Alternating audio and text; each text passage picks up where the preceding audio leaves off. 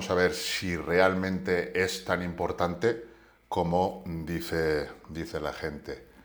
O sea, por internet es muy, muy habitual escuchar que las series tienen que tener un determinado tiempo bajo tensión. Vamos a ver si realmente es una de las variables importantes o principales para generar hipertrofia. El tiempo bajo tensión lo entendemos como lo que sería la duración de una serie, la duración del ejercicio. Se suele decir, seguro que lo habéis escuchado, que la duración de una serie debe ser de entre 30 y 60 segundos, porque esto se supone que sería lo más óptimo para la hipertrofia. Seguro que lo habéis escuchado a alguien decir que debería ser así. De hecho, en Internet pues, he visto muchas publicaciones que hay que mantener el tiempo bajo tensión, incluso eh, decir que si no tiene un mínimo de tiempo bajo tensión, pues que no es, no es una serie óptima, y ese mínimo suele estar entre eso, entre 30 segundos y 60 minutos. Alguien dice eso y los demás lo repiten, pero realmente no sabemos a ciencia cierta si realmente es así. O sea, podría ser que fuera así, podría ser que no. Vamos a ver qué es lo que dicen las investigaciones científicas sobre este aspecto. La evidencia reciente sobre el tiempo bajo tensión es concretamente de un estudio de la CERDA y colaboradores de febrero del 2021. Vamos a ver qué es lo que se vio en este estudio. Aquí en este estudio de la CERDA y colaboradores de febrero de este año, lo que se vieron es 10 hombres no, entrenados, es importante que sean personas no entrenadas para que se puedan ver las ganancias de masa muscular en un corto periodo de, tiempo, por ejemplo, 14 semanas, que es lo que duraba este estudio. Si son 14 eh, semanas en personas que están entrenadas de años, es muy complicado que, que hayan diferencias en cuanto a ganancias de masa muscular. Por eso en este tipo de estudios se suelen emplear a sujetos no entrenados para que se pueda ver más rápidamente si hay ganancias o no a partir de las seis semanas, cuatro o seis semanas, ya la síntesis proteica muscular va destinada a generar una proteína contráctil. Entonces, en estudios de 10 semanas o más, o incluso 8 ya, se pueden ver diferencias en cuanto a masa muscular entre los sujetos. Aquí lo que hicieron es hacer mm, tres o cuatro series de extensiones, eh, extensiones de cuádriceps a una pierna hasta el fallo. Pero con una pierna eh, usaban un tiempo bajo tensión corto que era un segundo en la concéntrica y un segundo en la, excéntrica, y con la otra pierna usaban un tiempo de bajo tensión más largo, más, más prolongado, que era tres segundos en la concéntrica y tres segundos en la excéntrica.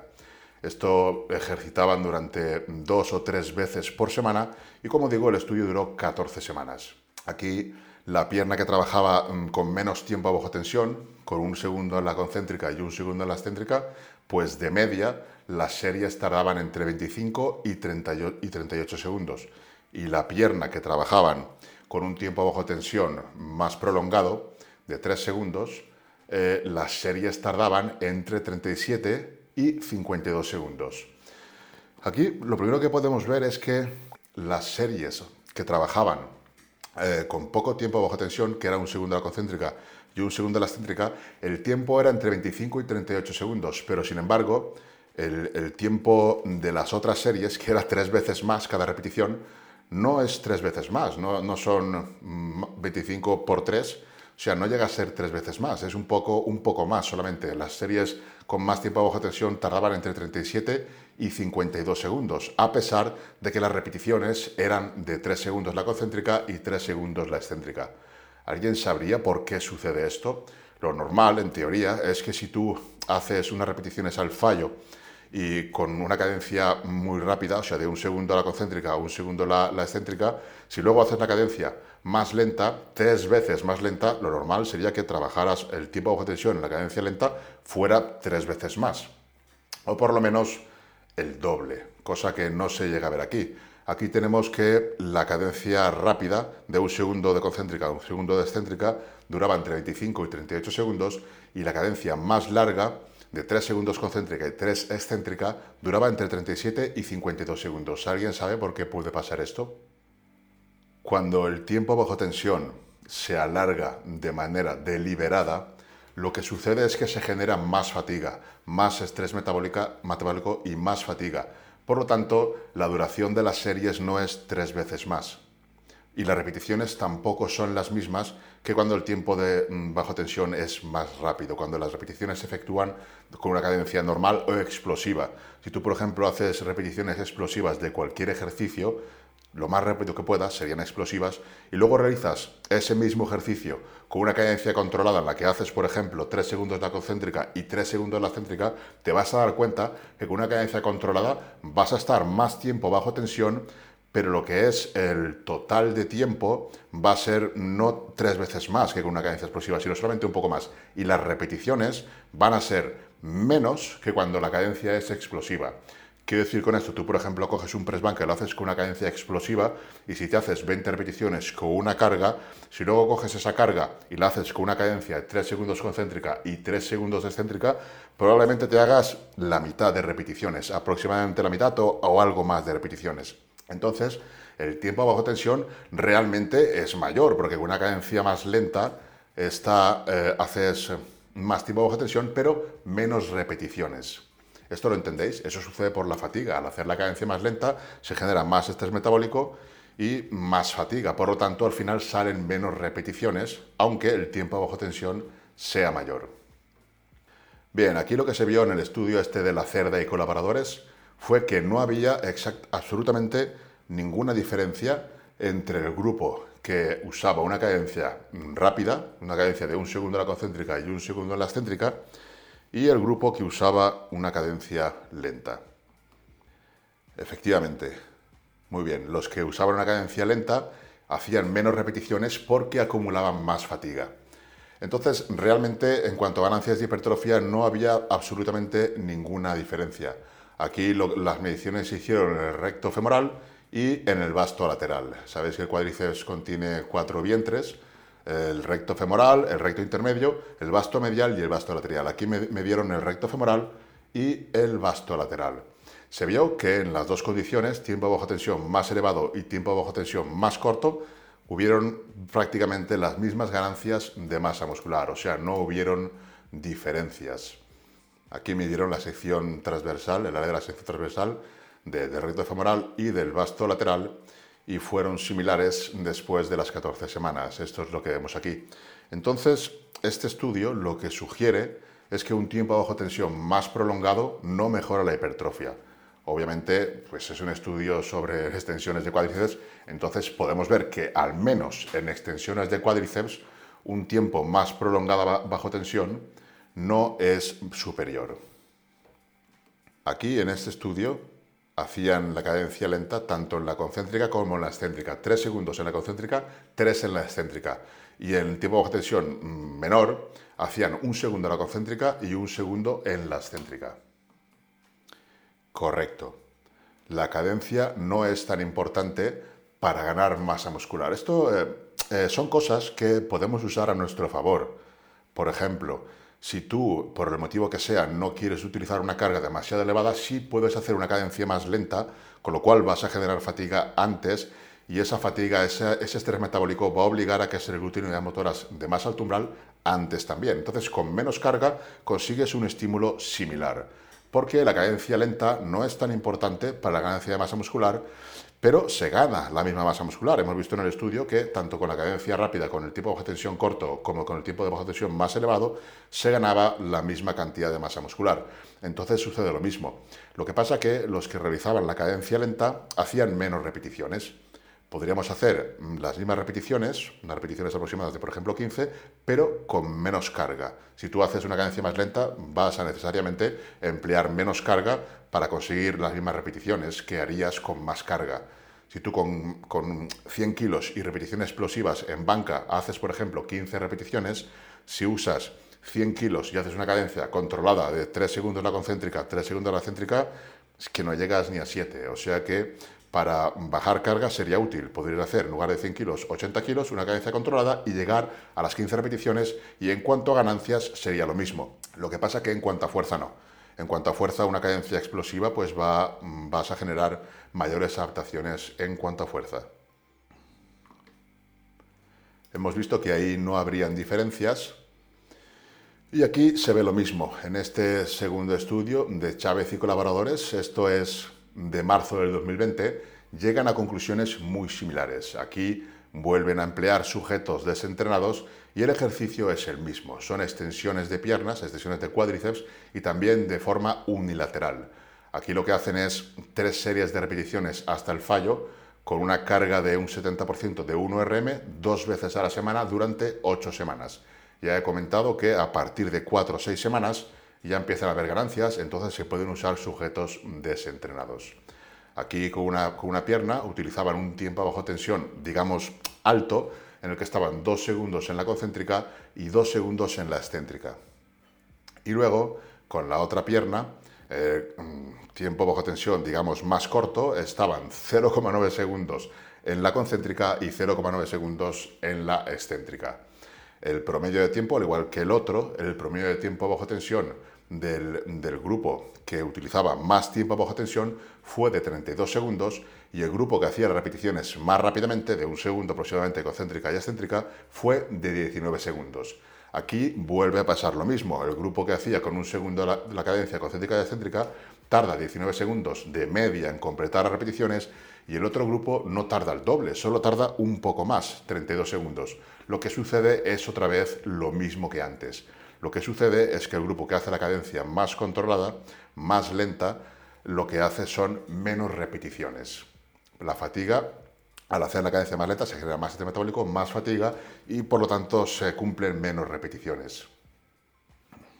Esto creo que no, no lo entiendo ahora mismo leyéndolo. Si tú paras la repetición, no generas tensión mecánica. O sea, la tensión mecánica la generas y sobre todo en la fase concéntrica.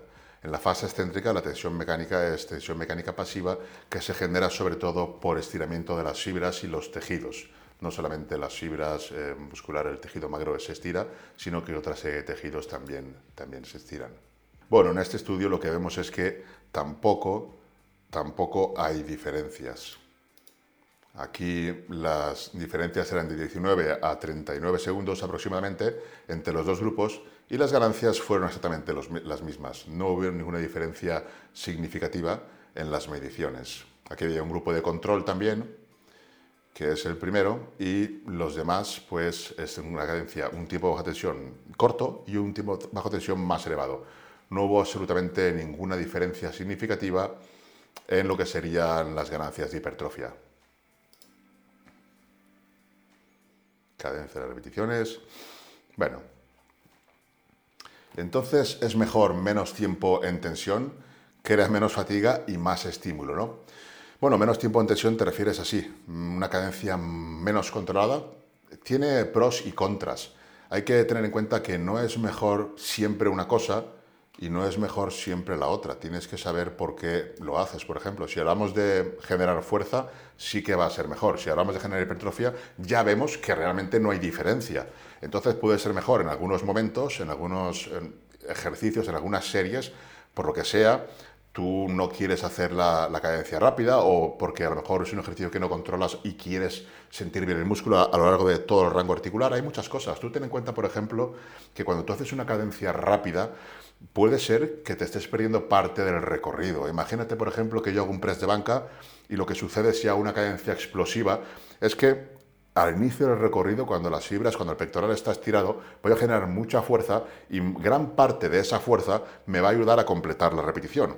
¿Qué quiero decir con esto? Que hay una gran parte de ese recorrido que la voy a mover por una fuerza inercial, ¿no? Entonces, mm, realmente tensión mecánica en todo el rango articular no voy a tener. Sin embargo, si yo hago la cadencia un poco más controlada, sí que voy a eliminar una gran parte de esa fuerza inercial y voy a generar estímulo durante todo el rango articular, durante todas las fibras del pectoral que generan el patrón de movimiento. Entonces, tiene ventajas y tiene desventajas. No se puede decir siempre una cosa es mejor o siempre otra cosa es mejor. Hay veces que nos interesará hacerlo de una manera y veces que nos interesará de otra. El tema es saber el por qué y, saber qué podemos obtener de cada una de las cosas. Cuando hacemos un press banca, por ejemplo, o cualquier otro ejercicio con una cadencia muy explosiva, es bueno para generar fuerza, generar adaptaciones en fuerza, porque las reclutaciones de unidades motoras de alto umbral se reclutan mucho antes y eso está bien para, para tener más fuerza, para ser capaces de aplicar fuerza en menos tiempo. pero lo que sería en cuanto a reclutación de fibras, en cuanto a estímulo, pues ya habría mucha inercia en, el recorrido y no sería lo óptimo. Hay una tendencia en entrenamiento que es hacer las repeticiones lo más lentas posibles y ahí lo que te aseguras es que durante todo el rango articular está la fibra en tensión, hay tensión mecánica durante todo el rango articular. Lógicamente, eso estará bien para conseguir ese objetivo de tensión mecánica en todo el rango articular, trabajar todo el músculo, pero en cuanto a objetivo de fuerza, pues no será lo más lo mejor. O sea, en cuanto a progresión de cargas, pues te va a costar mucho más, mucho más progresar en cargas, o por lo menos va a ser más lento, porque progresar vas a progresar igualmente, pero siempre con ese tipo de cadencia. No sé si se ha entendido esto, comentadme por aquí si lo habéis entendido. Porque es interesante, ¿vale? Eso es interesante. No es cuestión de que sea mejor o peor, sino que es cuestión de saber lo que haces con una cosa y con otra y entonces a partir de ahí vas a poder elegir. El tema de la cadencia de las repeticiones. A ver si me llega algún mensaje de si habéis entendido lo de antes o qué. Eh. Em, aquí Pablo lo que conseguiría serían mayores adaptaciones en fuerza en la excéntrica. Posiblemente mayor hipertrofia por estiramiento. Entraría en juego la titina, entraría en juego el estiramiento de las fibras, conseguirías hipertrofia, también muchísimo más daño muscular y por lo tanto la recuperación pues tendrías que darle más tiempo, depende cómo entrenes, podrás hacerlo o no. Simplemente eso, cada vez vas a ser más fuerte aguantando la excéntrica. Es útil si es lo que buscas y puedes generar hipertrofia también. Tony, ¿y qué resultados hay en cuanto a hipertrofia? Combinar en una serie y sus repeticiones cadencia 1-1, cadencia 3-3, por ejemplo, como el método MTUT, MTUT me parece que es máximo tiempo bajo tensión. Eh, a ver, ¿qué resultados hay? Pues es lo que estamos hablando. O sea, vas a obtener diferentes adaptaciones. Cuando tú haces una cadencia muy explosiva, pues sobre todo adaptaciones en fuerza, y también en hipertrofia, pero eh, no puedes ir siempre haciendo las cosas de la misma manera. Por lo menos pienso que no sería lo más óptimo. O bien tener un ejercicio en el que tú hagas una cadencia explosiva y luego otra serie, pues que hagas una cadencia más controlada. Desde mi punto de vista, eso sería lo más ideal y es lo que vengo a hacer yo. Esto lo hablo cuando, cuando hablo de los focos, lo explico así. Tú coges, por ejemplo, un foco externo y un foco externo tú lo que quieres es manejar la carga lo más rápido, lo más explosiva posible te concentras sobre todo en mover la carga del punto A al punto B sin centrarte en sentir el músculo. Eso sería una cadencia pues lo más corta posible, lo más explosiva posible. Y luego un foco interno de lo que se trataría sería de sentir el músculo durante todo el rango articular. Entonces combinar las dos cosas para mí normalmente sería lo ideal. Y es lo que suelo hacer. Busco una serie, si tengo un ejercicio en el que hay tres series, quizás en la primera serie lo que me interese es eso, eh, buscar superarme en cargas, buscar adaptaciones a nivel más de fuerza, más neurales, y luego lo que busco son adaptaciones a nivel más en cuanto a hipertrofia, en cuanto al tejido. Aquí lo que puedo conseguir también es al realizar la serie con un foco externo, pues que todas las conexiones neurales se den más rápidamente y luego ya pues tienen digamos el camino hecho para la siguiente serie con un foco más interno que mm, continúe una buena reclutación de las motoras y consiga un, buen estímulo, pero mucho más controlado, un buen estímulo en todo el rango articular. Entonces, una concéntrica explosiva genera menos tensión mecánica que haciéndola lentamente. Sí y no. O sea, eh, depende de la carga. Por ejemplo, tú cuando tienes una carga muy elevada, no vas a tener más remedio que generar una, una mm, concéntrica muy explosiva para poder mover esa carga. Pero como la carga es muy elevada, pongamos que es de, un 5RM, 5 repeticiones hacer con esa carga, desde la primera repetición, aunque tú hagas una fuerza muy explosiva, no vas a poder, no va a ser balística, no vas a poder mover la barra. Entonces, como vas a estar un, tiempo así, vas a generar tensión mecánica en todo el rango articular. Entonces, depende de la carga. Si tú vas a 20 repeticiones y es una carga que tú controlas demasiado, sí que en las primeras repeticiones no va a haber tensión mecánica. La tensión mecánica estará en las últimas repeticiones. Esto es debido a que las fibras, los puentes cruzados de actina y miosina, se unen, se separan lentamente siempre en las últimas repeticiones, cuando la carga te cuesta. Y tú puedes hacer una repetición explosiva con una carga ligera que no te cueste nada y sea muy rápida, por lo tanto los puentes cruzados de miosina se van a unir y separar demasiado rápidos como para generar tensión mecánica. Pero sin embargo, si tú generas una fuerza explosiva con una carga muy elevada, no va a haber más remedio que la repetición sea lenta, porque la carga es muy elevada. Entonces ahí sí que va a generar bastante tensión mecánica. La carga, en este caso, tiene mucho que ver también con la tensión mecánica, sobre todo cuando son repeticiones explosivas. Si es una carga que tú haces un 20 RM, las primeras, digamos, 14, mm, 13 repeticiones apenas va a haber tensión mecánica. En las últimas, las que más te acerques al fallo, sí. Poco a poco, pues uno se va adaptando y cada vez puedes tolerar más volumen. En esos estudios no se pasó del minuto. ¿Por qué? Porque es lo que buscaban. Buscaban una concéntrica excéntrica de un segundo y otra de tres segundos. Hay más estudios, hay concretamente otro estudio en el que sí se pasó del minuto y lo que se vio es que cuando se pasa del minuto, concretamente eran ochenta y pico segundos, cuando se pasa del minuto, en otro estudio compararon un, grupo que pasaron del minuto en lo que es la media de las series y otro grupo era un, un tipo de baja tensión normal, no recuerdo ahora, pero creo que eran los treinta y pico segundos. Se vio que el grupo de menos tiempo de baja tensión obtenía mejores resultados que el grupo que pasaba del minuto. Concretamente eran los 80 segundos, 80 y pico. Entonces, la serie Bilbo solo tiene tensión mecánica en las últimas repeticiones, correcto. Esto lo explico en el vídeo que hay en YouTube, donde hablo de la serie Bilbo, cómo es el método Bilbo y por qué funciona. Y eso es efectivamente lo que pasa. Solamente las últimas repeticiones son las que realmente generan tensión mecánica, una alta tensión mecánica. Pero no hay problema, o sea, realmente al final la tensión mecánica la tienes ahí. En las primeras repeticiones lo que hay es una activación muy grande de las unidades motoras de alto umbral porque para generar esa fuerza explosiva necesitan ser reclutadas. O sea, tú cuando haces una repetición balística, realmente no estás moviendo la carga que tienes en la barra, estás moviendo toda la carga que podrías mover. Sobre todo si, si es una carga que, digamos, eh, no es demasiado baja, porque si es demasiado baja hay otro efecto que es al final de la repetición que te frena, lo que haces es frenarla para que no se te dispare. Pero cuando haces una repetición explosiva con una carga que manejas muy bien, cuando tú empujas haces mucha más fuerza de la que realmente hay en la carga. Entonces, sí, por eso reclutas unidades motoras de alto umbral, pero lo que sería hipertrofia, lo que sería tensión mecánica, no se va a dar hasta las últimas repeticiones de la serie. Cuando te acercas al fallo, es ahí realmente, cuando va lenta la repetición, es ahí realmente cuando la serie está siendo efectiva en cuanto a hipertrofia. Y eso puede suceder con una serie Bilbo que vayas a 20 repeticiones y puede suceder también con una serie que vayas a 5 repeticiones, solo que en la serie Bilbo serán aproximadamente las cuatro últimas donde las repeticiones sean lentas y una serie a 5 repeticiones son las 5 repeticiones ya, porque vas digamos a tu 5 o 6 RM, son las 5 repeticiones ya las que van lentas, o sea, desde el principio ya hay tensión mecánica y también hay una regulación de motoras de alto umbral porque son necesarias para generar fuerza. Esto es lo que vimos la semana pasada.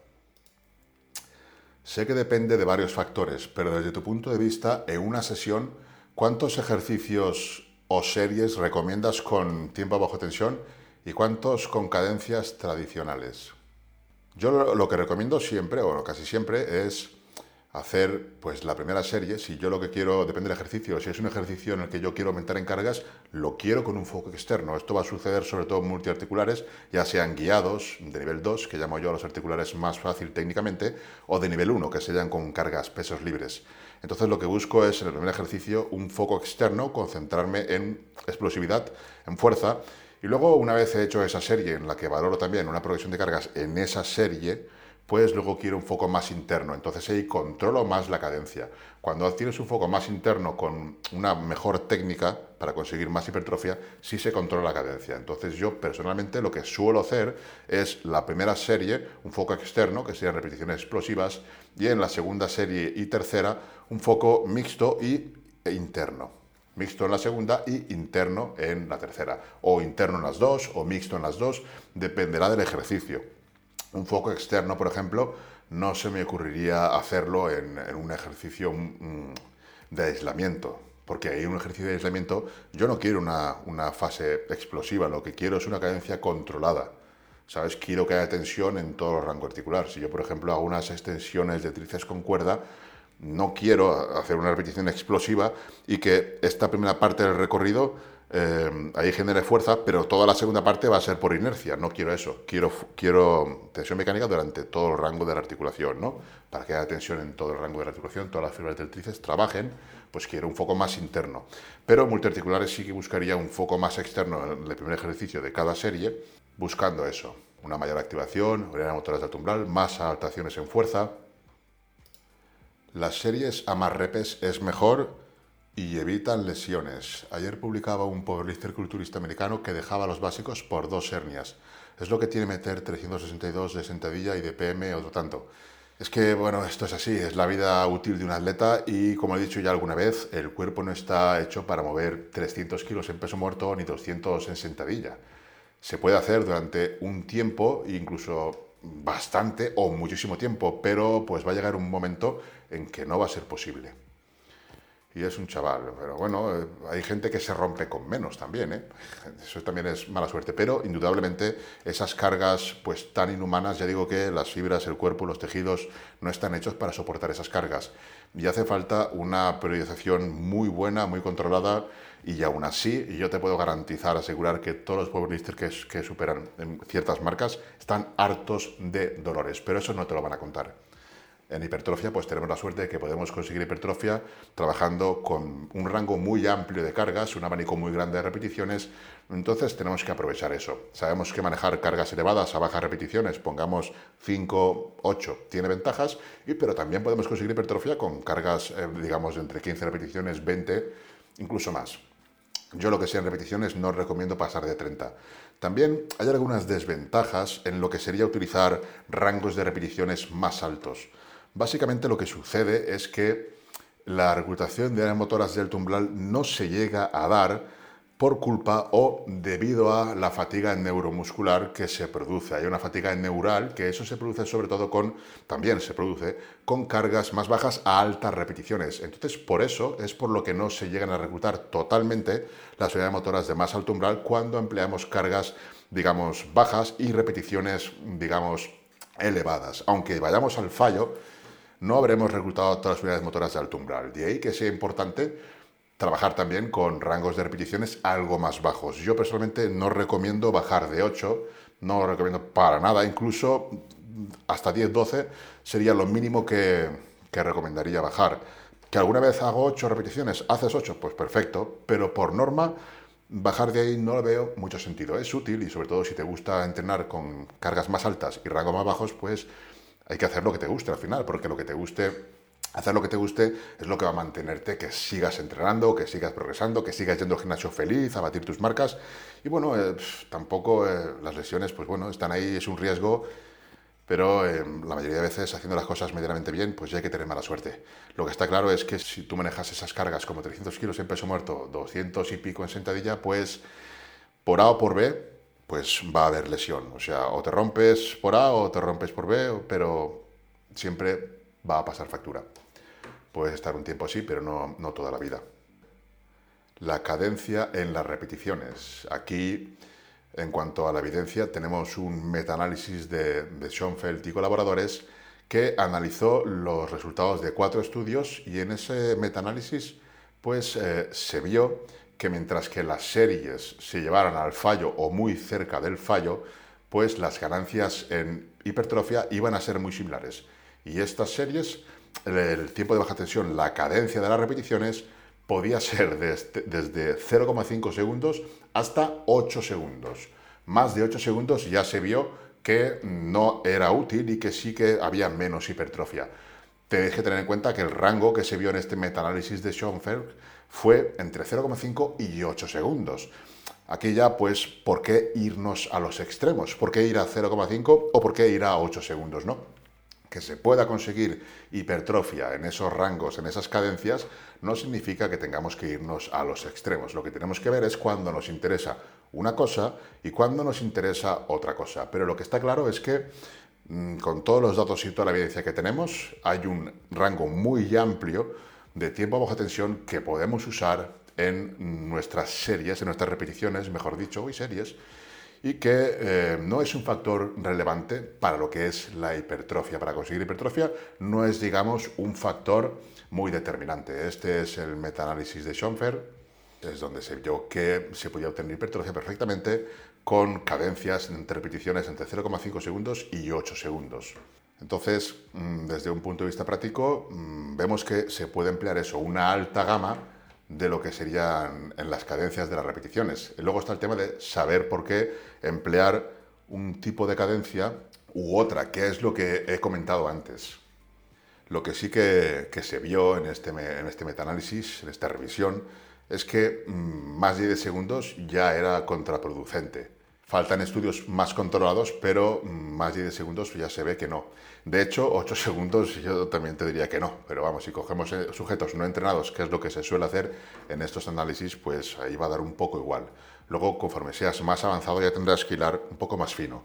Pero sí es cierto que a veces eh, buscamos eh, complicar demasiado la cosa cuando ni siquiera es necesario, ¿vale? Hay que buscar ese 20% que te va a dar realmente el 80% de resultados porque a veces mareamos demasiado con cosas que no, son importantes. Ya digo que en esto de, lo que sería la cadencia o, el tipo de series, es muy simple para mí. O sea, la primera, si es un multicircular, un foco externo, una cadencia explosiva. La segunda ya, un foco mixto o interno, depende de, la carga, depende de lo, que, de lo que busque.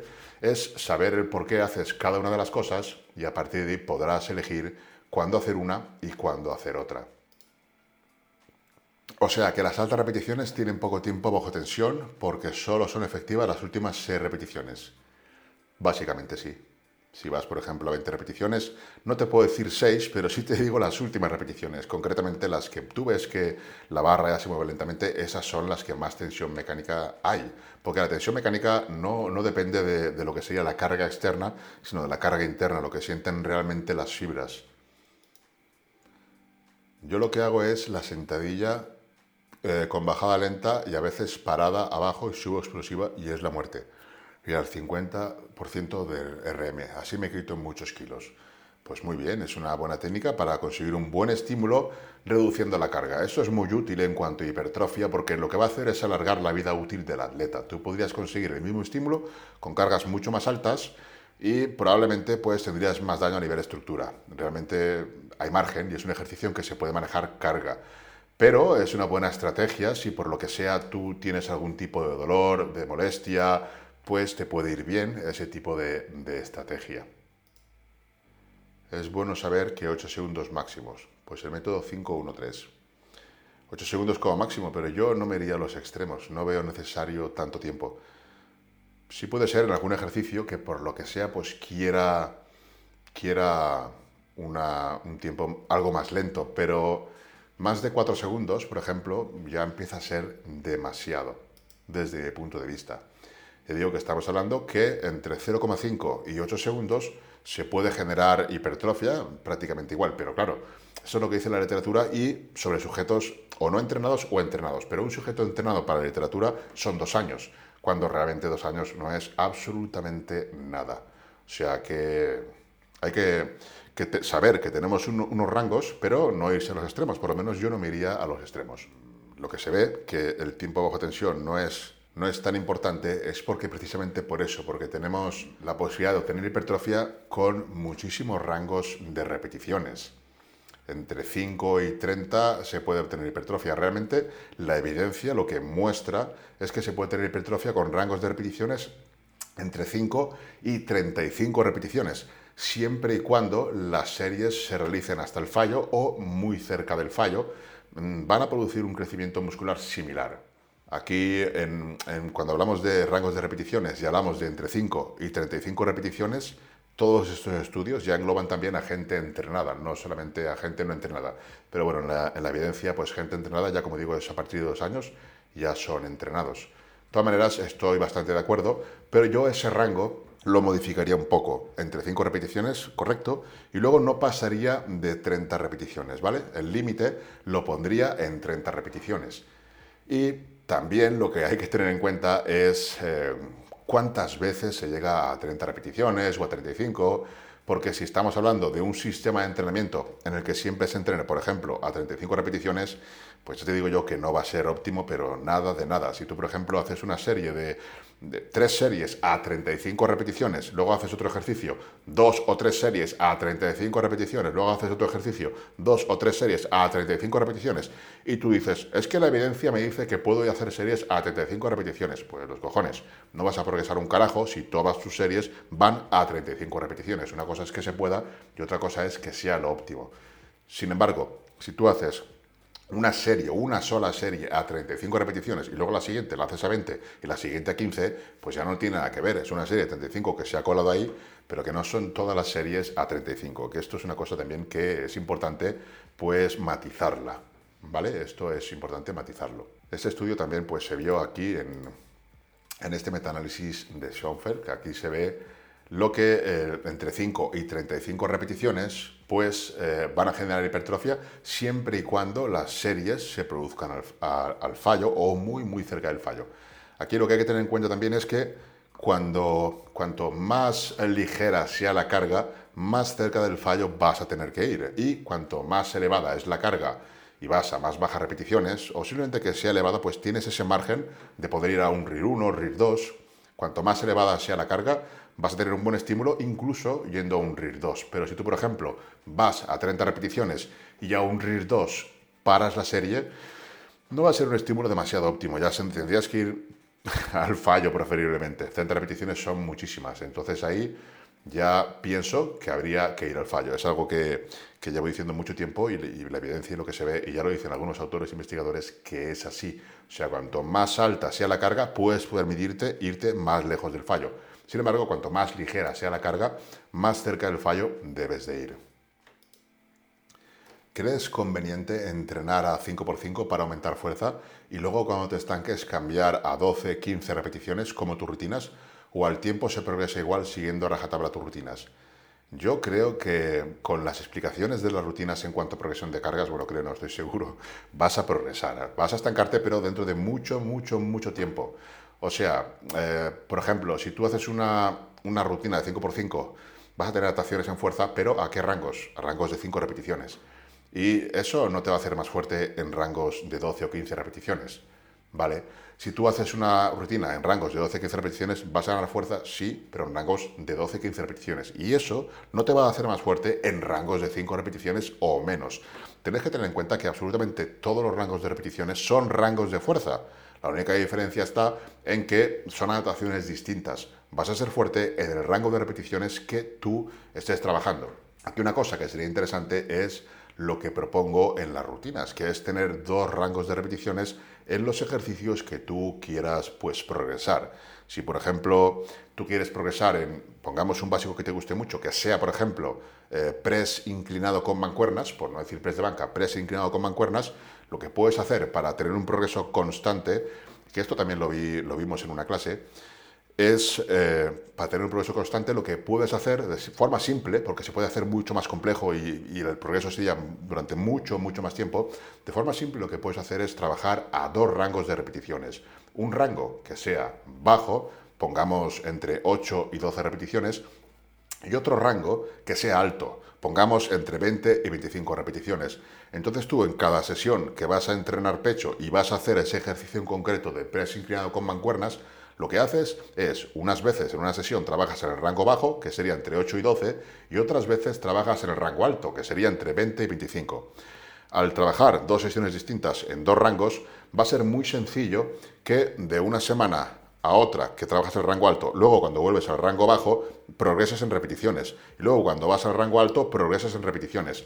Si el rango es de entre 8 y 12, pongamos que cuando llegas a 13-14, pues subes 2 kilos de carga, o un kilo si puede ser, si las mancuernas te lo permiten, un kilo mejor que 2. Y en el rango alto, cuando llegas, eh, si es de 20, 25 repeticiones, cuando pasas, yo pondría 27 repeticiones, cuando llegas a 27 o pasas, subiría 2 kilos eh, de carga. En el rango alto, las ganancias en fuerza van a ser menores. Eh, ¿Pero por qué van a ser menores? Van a ser menores las ganancias en fuerza en lo que es la carga que tú subes. Porque al ser más repeticiones va a ser mucho más complicado aumentar carga. No sé si, si esto lo, lo puedo explicar. A ver, lógicamente, si tú manejas, por ejemplo, un rango de 5 repeticiones, aumentar carga y, ganar repeticiones va a ser más sencillo. Aumentar carga va, a ser más sencillo que si tú manejas un rango alto de repeticiones.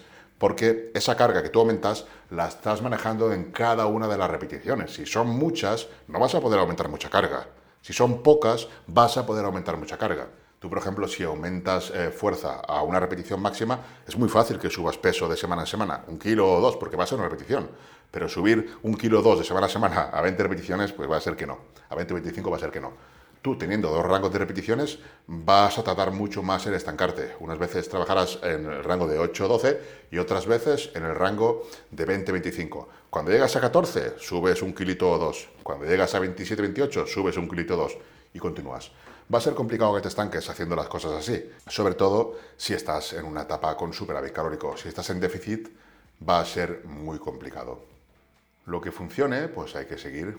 Esto, lo que sucede cuando tú eh, tienes un tiempo tan controlado, es que la progresión de cargas puede verse afectada, porque si por ejemplo hicieras repeticiones más explosivas, podrías más fácilmente aumentar cargas. Pero así también vas a aumentar cargas, un poco más lentamente, pero también vas a aumentar cargas. Yo con tus consejos he mejorado bastante, recupero muy bien. Pues me alegro, Oscar. Muy bien, Robinson. Me alegro también. El de la vieja escuela que se retire. Vaya, no sé por qué, por quién dirás esto. Yo no soy de ninguna escuela, ¿sabes? Eso es lo malo que tiene ir por libre, que no me junto ni con los de la nueva ni con los de la vieja y me odian todos. Pero voy por libre y si así será. Yo voy a ir no con ninguna escuela, sino con lo que yo crea, lo que yo averigüe, lo que yo piense, lo que yo descubra, lo que yo investigue, lo que yo estudie, pues lo voy a transmitir. Y a lo mejor dentro de un año, lo que estoy diciendo ahora, veo que no es así. Pero en estos momentos es lo que pienso, es lo que digo. ¿Tus consejos son para chuzados o naturales? Son para todo el mundo. O sea, la fisiología en el entrenamiento no entiende de eso. ¿Que los chuzados van a tener ciertas ventajas? Sí. Pero en este aspecto lo que estamos viendo vale para todo el mundo. Esto de que te dicen de que de que los que entrenan naturales tienen que ir con cargas más elevadas, está muy bien para venderte la moto, pero te están mintiendo en tu cara. Y si escucharas un poco más y estudiaras por tu cuenta, te darías cuenta. ¿Considera que estaría bien trabajar con un tiempo con repeticiones explosivas para mejorar la fuerza y luego hacer una evaluación de carga para repeticiones efectivas y con esto hacer una progreso en cargas? Pues no, no lo considero. Yo creo que no tienes por qué trabajar específicamente de una manera y luego específicamente de otra porque puedes hacer las dos cosas a la vez. En mis rutinas, por ejemplo, explico que puedes la primera serie ir un poco más externo buscando esa progresión en cargas y luego tienes otras dos series en las que puedes y debes sentir bien el músculo, un foco más interno, buscar más un estímulo. Tony, en una serie rep hago 15 repeticiones, descanso, hago 10, descanso, hago 7, hago 5, un total de 37. La tensión mecánica de las fibras de alto umbral desde que rep inicia. Aquí esto también eh, deberíais de entenderlo, ¿vale? Por ejemplo, tú cuando haces la primera serie, si en la serie de 15 repeticiones te acercas mucho al fallo, ahí hay mucha tensión mecánica. Lo que sucede después, conforme vas haciendo cada una de las mioreps, es que la capacidad neural de reclutar las unidades motoras y, por tanto, de enervar las fibras va descendiendo. Entonces, mm, que hagas excesivas mioreps, pues quizás tampoco sea lo óptimo, ¿no? Hay un límite, digamos. Entonces, eh, si haces demasiadas mioreps, puede ser interesante, pero que no por hacer más vas a conseguir más estímulo por lo que estamos hablando. Por lo que cuando más veces te acerques al fallo, pues la fatiga neural impide que esa reclutación de motoras y esa inervación de fibras, pues que sea correcta. ¿Crees que para desarrollar masa muscular hay que ser práctico a la hora de entrenar? Eso va con las personas. Hay personas que son prácticas, personas que no, y ambas pueden desarrollar masa muscular perfectamente si entrenan bien y comen bien y descansan bien. O sea, es que no es una cuestión, no creo que sea una cuestión de eso. Yo te puedo decir que yo soy muy práctico. Yo, por ejemplo, eh, o sea, toco lo mínimo. Hago ascendentes, hago series de aproximación porque tengo que ir cargando los discos. Pero si voy a usar mancuernas, directamente, prácticamente, por ejemplo, en remos me cojo las que vaya a usar, ya sean 50, 45 o 60, desde la primera serie. Yo soy práctico, lo hago así, a mí me va bien. No lo recomiendo, recomiendo ir sumando poco a poco, como hace todo el mundo. Que yo en su día pues también lo hice así, pero ahora no, ahora soy muy práctico y cada vez más. Si hay mucha gente aquí, pues me da igual, me voy a otra máquina, voy a conseguir lo mismo y lo voy a hacer en otro sitio. Pero eso es cuestión de, de con los años pues ser práctico. Lo que hay que ser es hacer las cosas eficientes, o sea, centrarse en lo realmente importante, ¿vale? El entrenamiento es realmente importante Y hay que centrarse en eso. No creo que sea una cuestión de ser práctico, no, el conseguir masa muscular. Creo que todo el mundo puede conseguir si entrena bien. Hola Tony, en multiarticulares con cargas bajas, si la serie se lleva al fallo, ¿el ratio estímulo-fatiga sería igual que en un multiarticular con cargas pesadas desde ya? Sí. Lo que pasa que eh, teóricamente, bueno, teóricamente no, es verdad, hay más fatiga neural. O sea, por ejemplo, tú coges un multiarticular y lo llevas al fallo, estamos hablando de un multiarticular guiado, que puedas permitirte ir al fallo, porque en un press de banca, una sentadilla y tal, pues el fallo va a estar muy complicado. Pero sin embargo, en un multiarticular guiado como una Hammer, tú puedes llegar al fallo a altas repeticiones y el estímulo va a ser igual que con una, carga mucho más pesada y a bajas repeticiones. Lo que sucede es que la fatiga neural va a ser mayor con la serie de altas repeticiones, va a haber más fatiga neural, eso sí. Pero como todo es un proceso adaptativo, o sea, ¿qué quiero decir con esto? Que en principio es cierto totalmente que va a haber más fatiga neural con una serie a altas repeticiones, pongamos 15 o 20 en un multiarticular, llegando al fallo o, RIR 0, por ejemplo. Mientras que si tú haces ese multiarticular con 8 repeticiones, llegando a un RIR 1 o 2, que vendría a ser un estímulo muy similar, la fatiga neural va a ser menor en lo que serían las 8 repeticiones. Va a ser algo mayor la fatiga articular y tendinosa, pero la fatiga neural va a ser menor. Lo que pasa es que eh, nosotros nos adaptamos al trabajo que hacemos. Entonces, si tú siempre haces repeticiones entre 15 y 20, por ejemplo, con multiarticulares, mm, y vas a 15 y 20 al fallo o muy cerca, pues te vas a adaptar de tal manera que seas capaz de tolerar cada vez más fatiga neural. Mi caso, por ejemplo, es así. Yo trabajo entre 15 repeticiones o 20, luego voy bajando. Cada serie voy bajando. ¿Por qué? Porque probablemente la carga no la toque, pero si yo en una serie hago 20 repeticiones, en la segunda, con mucha suerte, haré 15. Y en la tercera ya es que hago 11 o 10. Bajo mucho el rendimiento porque voy muy cerca del fallo o al fallo, o a veces incluso más allá, con micropausas. Lo que quiero decir es eso, que realmente cuanto más eh, repeticiones tenga la serie, más fatiga neural vas a acumular. Eso es totalmente cierto. Pero lo que sucede es que nos adaptamos también a esa fatiga. Entonces, en un principio, un sujeto puede tener mucha fatiga neural a esas repeticiones, pero si esa persona, ese sujeto, entrena así, se va a terminar adaptando a ir a esas repeticiones. Que eso es lo que la gente tampoco entiende. Que tú te vas a adaptar a lo que tú trabajes. Entonces, aunque Mm, dos personas puedan generar fatiga neural a altas repeticiones, si una persona continúa entrenando así, continúa entrenando así, va a ser capaz de tolerar muchísima más fatiga que esta otra persona. Entonces tiene sus ventajas y desventajas. Lo ideal es combinar todo, ¿no? A mí lo que me supone el ir con un multiarticular a altas repeticiones, hablamos de entre 15 y 20, lo que me supone es reducir mucha fatiga a nivel tendinoso y articular, porque luego la siguiente, la siguiente serie, si yo hago 20, en la siguiente hago 15 y en la otra hago 10. Voy a reducir mucho la fatiga a nivel tendinoso y articular. El tejido conectivo va a sufrir menos, va a tener menos dolores, molestias, cosa que me interesa. Conforme pasan los años, pues buscas también eso, cuidarte de lesiones y de dolores. ¿Qué es lo que sucedería si yo en lugar de poner, por ejemplo, 200 kilos en jaca y hacer 25 repeticiones, me pusiera 400 y hiciera 5 repeticiones? Pues que duraría nada. En dos semanas ya puedo tirar las rodillas y puedo tirarlo todo a la basura porque no me voy a recuperar. ¿Vale? Entonces, poniendo más repeticiones y menos carga, consigo un estímulo muy similar, que es lo que estamos viendo ahora, que el ratio, el rango de repeticiones es amplísimo. El rango de repeticiones con cargas bajas y altas es amplísimo lo que podemos trabajar. Entonces, sabiendo eso, podemos usarlo a nuestro favor. Lo que va a suceder es eso, cuando más altas repeticiones sea, más fatiga neural se va a generar. A generar.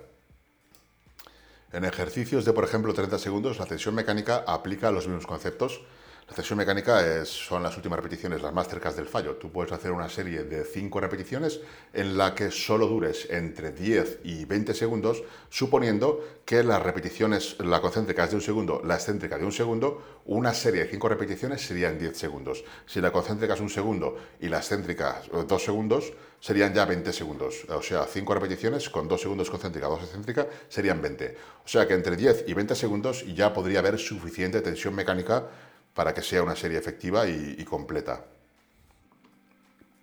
¿Por qué se puede generar hipertrofia con rangos y tiempos bajo tensión muy dispares?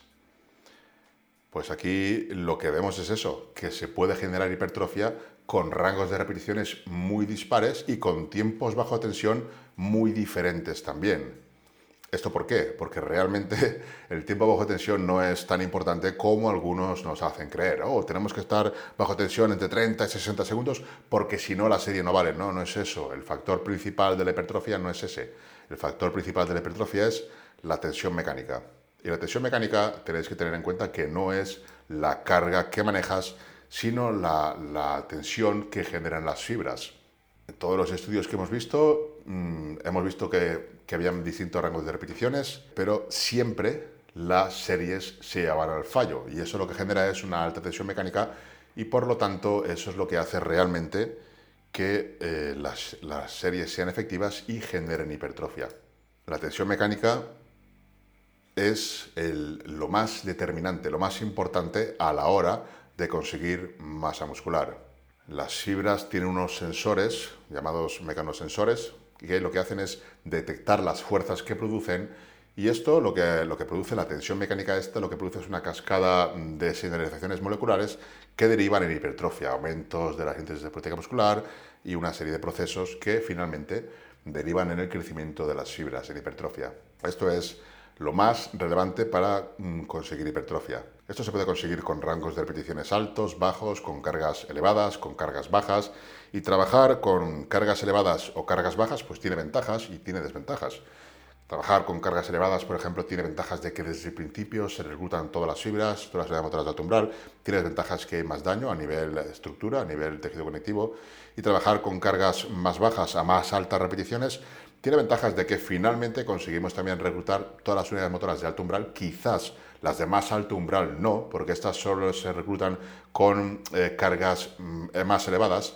Muy probablemente estas unidades motoras de alto umbral mm, que no se consiguen reclutar con cargas más ligeras sea debido a la fatiga neural que se va generando durante la serie. Es como lo que, he comentado antes, de que cuando tú haces una mio-rep y luego otra y luego otra, pues las últimas mio-reps prácticamente o muy posiblemente no sean efectivas, no sean series, no sean repeticiones efectivas por eso, porque ya la fatiga neural es muy elevada y la contracción no es igual. Entonces no va a generar la misma tensión mecánica en la fibra porque no es capaz, no es capaz de ser reclutada igual, no es capaz. Muy probablemente eh, lo que se comenta, que se ha visto que realmente es así, que con cargas ligeras, eh, aunque vayas a altas repeticiones, no vas a poder reclutar todas las unidades motoras de más alto umbral, es por eso, porque conforme tú vas haciendo repeticiones, la fatiga neural se va acumulando y esa fatiga neural al final impide que se recluten finalmente todas las unidades motoras de más alto umbral. Sí que es cierto que por la ley de Ginebra vamos a reclutar la mayoría de unidades motoras, pero no las de más alto umbral. Luego lo que se ha visto es eso, que la tensión mecánica es el factor principal de la hipertrofia. Vamos a ver si existe un tiempo mínimo y un tiempo máximo bajo tensión. ¿Cómo cuenta el tiempo cuando hago la serie? Descanso, pausa y sigo dos veces. No entiendo. Yo lo que contaría ahí serían las repeticiones totales que hiciste en esas series. Y luego las micropausas que hiciste o los respaus que hiciste si eran respaus.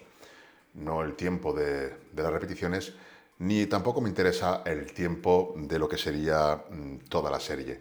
Sí hemos visto que eh, a partir de 80 segundos hay un estudio que dice que a partir de 80 segundos, se ve en ese estudio, que a partir de 80 segundos ya no es lo más óptimo. Este estudio. En este estudio lo que se ve es eso. Esto es viejo ya. Este concretamente es del 2007. Y aquí lo que se hace es que lo que se ve es que un tiempo bajo tensión demasiado elevada pues no genera más hipertrofia que un tiempo bajo tensión más corto. Este que yo sepa es el único estudio que hay en este aspecto. Lo que pasa es que aquí las cargas que usaban en el tiempo bajo tensión más elevado, este es el estudio, Aquí lo que se ve es que mm, las cargas que empleaban el tiempo bajo tensión más elevado, que eran entre 84 y 140 segundos, las cargas eran de entre el 40 y el 60%, mientras que el tiempo bajo tensión, que era entre 12 y 40 segundos, las cargas eran del 80%. Entonces aquí entran más factores, no entra solamente el tiempo bajo tensión, sino también entran las cargas. Pero bueno, de este estudio se dice que un tiempo bajo tensión superior a 80 segundos ya no es óptimo para eh, las ganancias de masa muscular. Este estudio se hizo en mujeres no entrenadas y el tiempo bajo tensión elevado de la serie como media era entre 84 y 140 segundos. Las personas que hicieron las series entre 84 y 140 segundos vieron que ganaban bastante menos masa muscular que las que empleaban en las series entre 12 y 40 segundos. Aquí el problema, como digo, es que eh, las cargas también eran diferentes las cargas eh, que empleaban tiempo bajo tensión entre 12 y 40 segundos eran del 80% de 1RM y las cargas que empleaban entre 84 y 140 segundos eran entre 40 y el 60% de 1RM. Entonces ya son dos factores, no solamente el tiempo bajo tensión, sino también la carga. Pero realmente tiene mucho sentido, tiene mucho sentido esto de que tiempo bajo tensión muy elevados generen menos hipertrofia debido a lo que hablamos de la fatiga neural. Cuando tú estás demasiado tiempo en una serie, realizando una serie, la fatiga neural pues se dispara, se va, se va acumulando y la regulación de las motoras de alto umbral no es eficiente y por lo tanto el estímulo que reciben las fibras no es suficiente o no llega a ser tan bueno como cuando el tiempo de tensión es menor pero la carga es mayor. Perfecto. Muy bien, hay que saber si... Muchas gracias. Muchísimas gracias. Mi pregunta era si en ejercicios isométricos, como lo puede ser un front lever, por ejemplo, la hipertrofia se consigue en los últimos segundos o en todo momento hay tensión. Ah, vamos a ver, cuando tú haces un ejercicio isométrico, que no sé cuál es el front lever, pero si tú haces un ejercicio isométrico, sea el que sea, hay hipertrofia y se puede generar hipertrofia con ejercicios isométricos. El problema es que vas a generar hipertrofia únicamente en las fibras que estén recibiendo la tensión. Tú, por ejemplo, tienes un rango articular y tú cuando haces un ejercicio de curl de bíceps, por ejemplo, tú vas a generar hipertrofia en todas las fibras del bíceps durante todo el rango articular, sobre todo si no haces inercias y balanceos en los cuales te comes la última parte del recorrido, por ejemplo, debido a las inercias y balanceos. Pero si tú, por ejemplo, haces un ejercicio isométrico, por ejemplo, digamos, mantener aquí la fuerza isométrica, vas a generar hipertrofia, pero solamente en las fibras más implicadas en lo que sería ese rango de la articulación, ¿vale? Eso hay que entenderlo también. Se genera hipertrofia, pero solamente en las fibras que están generando tensión en ese rango de la articulación. Esto, sobre todo, es útil. Hay una técnica para ganar fuerza que en lo que consiste es en hacer un isométrico en el punto de estancamiento, eh, donde tú tengas el punto de estancamiento, realizar una isometría. Por ejemplo, supongamos que tú haces un press de banca y vas progresando en cargas, eres un atleta de fuerza, pero llega un punto en el que no eres capaz, con una determinada carga, de superar esta última parte del recorrido. Digamos que tienes en este punto un estancamiento. Y una manera de superar ese punto de estancamiento sería realizar isométricos justamente en ese punto de estancamiento. Esto realmente te lo van a explicar, te lo van a decir, pero no te van a decir por qué sucede. Y lo que sucede es que estás generando adaptaciones de fuerza muy, muy, muy específicas en ese rango de articulación, en ese rango justamente en esa zona que tú eres más débil en un principio, haciendo isométricos en ese rango, lo que genera son adaptaciones de fuerza, esas fibras las pones más fuertes y luego te van a permitir que no tengas ese punto de estancamiento. ¿Esto cómo se hace? Pues bueno, tú puedes, por ejemplo, hacer eh, una serie de 8 repeticiones y haces 8 repeticiones, una cara que manejes, por ejemplo, una cara que manejes 12 repeticiones, haces 8. Pero en 3 de esas 8 repeticiones haces una isometría, un isométrico en esta parte, en la parte que tú tienes el punto de estancamiento, y luego continúas. Eso lo que va a hacer es que esa parte se haga más fuerte. Y si tú luego rompes ese punto de estancamiento, no es por la magia de esa técnica de hacer una isometría, es porque esas fibras se han hecho más fuertes. Porque, como siempre os he dicho, la hipertrofia es local. Y tú, cuando haces esa isometría, lo que generas es hipertrofia y, por tanto, fuerza, capacidad de aplicar más fuerza en esa parte concreta del levantamiento. Entonces, ten en cuenta eso, que eh, isométricamente en isometría se puede ganar hipertrofia y fuerza también, pero en la zona, en la parte que tú estés realizando esa contracción isométrica. Para terminar con esto, lo que quería enseñaros era los límites de lo que sería eh, demasiado poco tiempo bajo tensión y lo que sería demasiado tiempo bajo tensión. El por qué una cosa no sería óptima y por qué la otra tampoco sería óptima. ¿Queréis que lo veamos eso? Es eso lo que vamos a ver. Vamos a ver eh, ¿Qué, tiempos bajo tensión serían los umbrales entre los que nos podríamos mover? Pero ya no solo eso, sino que voy a explicar el porqué. Realmente eh, lo que voy a explicar pues me lo voy a sacar de la manga porque eh, no están claros, no está claro el por qué hay esos umbrales. Sí se sabe que están esos umbrales, que a partir de, de, por ejemplo, menos de 5 repeticiones no es óptimo para hipertrofia, ni más de 35 tampoco lo que cuando hablas con un investigador, cuando hablas no, cuando lees a un investigador, lo que te va a decir es que los motivos no son claros. Entonces ahí es donde tienes que pensar por qué podría ser, ¿no? Y, y como yo no soy investigador y puedo decir lo que quiera, pues puedo hacer mis teorías también, ¿vale? Mi teoría de por qué tiempos bajo tensión demasiado altos o demasiado bajos no son óptimos. A ver, déjame ver la pregunta. ¿Sería óptimo combinar cargas altas, repeticiones bajas con cargas bajas, repeticiones altas en un mismo entreno? En un mismo entreno, pues no sé si sería óptimo. ¿Podría ser interesante? Sí pero no sé si sería óptimo. Yo preferiría combinarlos en dos entrenos, ¿vale? Esto siempre que hablamos de cargas altas y cargas bajas, nos tenemos que referir a multiarticulares porque son los ejercicios en los que podemos tener en cuenta las cargas. En un analítico, a mí la carga que haya en las placas o en la polea o en la mancuerna me da exactamente igual. Yo lo que busco es un gran estímulo en todo el rango articular, durante todas las fibras, y una reclutación motoras de alto umbral. Pero en un multiarticular sí que podemos jugar con cargas altas y cargas bajas. Pero yo lo que haría sería jugar con esa posibilidad, como explicaba antes, en una sesión utilizar una carga elevada, digamos mm, repeticiones más bajas, y en otra sesión buscar una progresión de cargas con una carga más baja a repeticiones más altas, en lugar de combinarlo todo en la misma sesión. Pero luego ya, como ya he hecho esa serie con esa carga pesada, podría quitarle carga y buscar un estímulo, buscar un foco interno.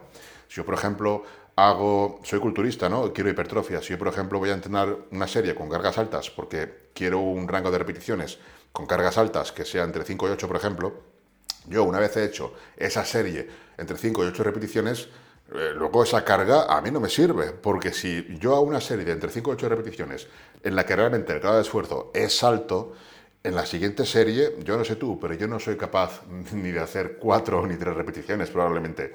Entonces eh, no me sirve esa carga. Voy a hacer una serie con esa carga elevada a 5 o 8 repeticiones y luego cambiaré de carga a una carga más baja y depende de la carga que sea, pues podría hacer 8 repeticiones pero con una carga más baja o podría ir ya a rangos más de 10, 12 repeticiones. Y luego en otra sesión, como he comentado, sí que sería interesante para mí trabajar en otro rango de repeticiones. Esto básicamente es por buscar, buscar una progresión de cargas en dos rangos. También hay investigadores que mm, comentan que es interesante porque la reclutación de las motoras es distinta, entonces lo que tiene son, son, adaptaciones en dos sentidos. Yo estoy muy de acuerdo en esto y probablemente con el tiempo pues se vea que es lo más óptimo. Son cosas que yo vengo haciendo desde siempre, y, pero no sabía por qué, pero ahora ya sé por qué. Siempre he sido muy observador, me he fijado en las cosas y digo, pues esto me funciona, esto funciona, esto, y veo que funciona a la gente que llevo. Luego ya veo los porqués, ¿no? Luego ya vi los porqués. Y es básicamente por eso, trabajamos en dos rangos, tenemos adaptaciones de dos formas, la regulación de las motoras será distinta. Cuando trabajamos en rangos, digamos, de 5-8, pues la reclutación es más rápida, y cuando trabajamos en rangos de entre 15 y 25, la reclutación es más secuencial, la fatiga neural es más elevada, pero ¿qué pasa? Que tú también te adaptas a esa fatiga y cada vez eres capaz de tolerar más de esa fatiga. Muy bien, alegro. Ah, bueno, esto...